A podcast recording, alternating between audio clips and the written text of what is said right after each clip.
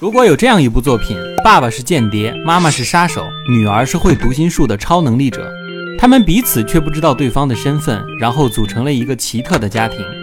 这样一个诙谐设定的故事，是不是非常的吸引人呢？没错，这个故事呢，就是近期的热门漫画《间谍过家家》。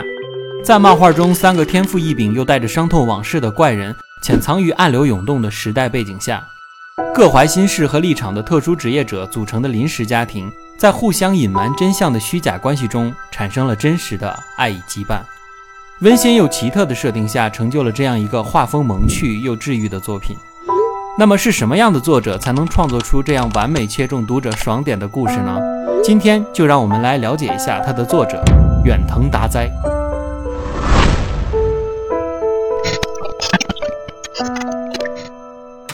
一九八零年七月二十三日，远藤达哉出生于茨城县古河市。远藤从小就喜欢跟哥哥一起看周刊少年 Jump。在哥哥开始尝试画漫画之后啊，远藤也试着自己临摹一些漫画。他在上小学的时候就很喜欢临摹《勇者斗恶龙》的系列丛书作品，因为在喜欢画漫画的同时啊，他也很喜欢游戏。正因为如此啊，在小学毕业的留言中，远藤写下了自己的梦想，成为一个游戏人。但是随着自己渐渐长大，相对于做游戏，可能自己更多的时间是在画漫画，所以慢慢的自己的理想也就转变成为了成为一个漫画家。在进入高中之后，藤远就开始向周刊少年 Jump 投稿，和所有决心画漫画的少年一样，藤远达哉也展现出了过人的漫画天赋，很多短片的连载呢，也都受到了业界的关注。在两千年的时候，他凭借作品《西部游戏》获得了周刊少年 Jump 第五届故事之王漫画部门准王奖。对于这个年轻的漫画人来说，好似光明的前途就在前方。但是看到这里的朋友可能已经猜到了，事情远没有想象的那么顺利。从两千年开始，直到二零零八年，远藤的多部作品，包括二零零七年开始连载的《一同枪手》，还有之后一年开始连载的《月华美刃》。都是在一年左右的时间腰斩完结，这个感觉就很像我们这些脚脖子 UP 主一样啊，反正一直在认真的更新，但是始终就是没有爆款的节目。总结起来就是一个字儿：妈青字。在日本的漫画之都东京啊，有大批像远藤达哉这样不得志的漫画人，往往他们的归宿呢就只有一个，那就是成为其他漫画家的助手。所以在之后的十几年间，远藤并没有继续的创作新的作品。而是长期担任了诸如加藤和惠、贺来有志等漫画家的助手。之后的日子呢，无非就是年近中年，等待退休回老家。一个碌碌无为、不得志的底层漫画家的故事就这样结束了。不，故事我们还要继续讲下去。在最近几年，快要退休的远藤达哉正在给一位后辈漫画家藤本树担任助手。藤本树是一位曾经创作出《岩泉》《电锯人》等爆款的作者啊，一个被读者称之为“鬼才”的漫画家。在担任助手期间，远藤达哉开始发现，藤本树的作品和自己曾经的作品，无论是从题材还是画风上来说，都是非常接近的。那么，为什么藤本树的作品可以成为爆款的作品，而远藤的作品往往在一年之内就被腰斩了呢？究其原因，就在于远藤所创作的作品都过于严肃和正经。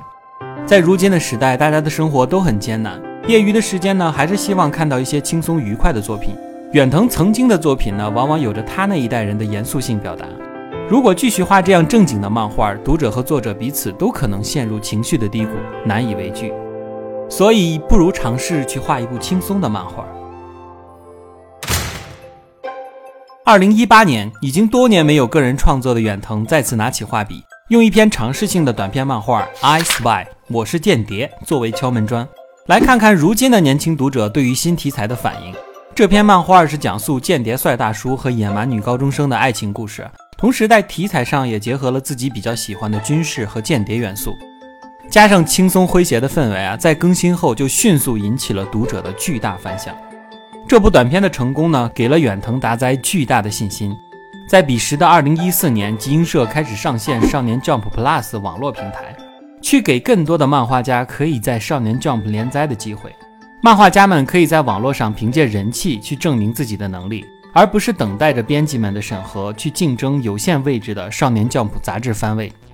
远藤达哉也借着这股东风，在二零一九年开始在少年 Jump Plus 网络平台连载自己的长篇漫画《间谍过家家》，渐渐地收获了超高的人气和无数的好评，甚至在其后发行的单行本总销量超过了一千五百万册。还有卷均销量超过一百六十万册的优异成绩，也超越了近年在众多传统杂志媒介更新的爆火漫画，成为了少年 Jump Plus 网络平台的台柱级存在。那么聊回《间谍过家家》这部漫画本身啊，包括近期动画化的剧集啊，到底是什么元素吸引到了屏幕前的你，让你如此喜欢这部作品呢？我个人的一些想法是，一部好的动漫作品要得到观众的认可，并不能仅仅只依靠作者的人气。作品本身的故事性是直接影响作品最终受欢迎程度的。而《间谍过家家》在这一点上则表现得十分到位。从故事的新颖性上看，《间谍过家家》从故事创意上确实有着独特的与众不同之处。而这种无血缘组合家庭的故事，必然会充满各种有趣的矛盾点和故事性。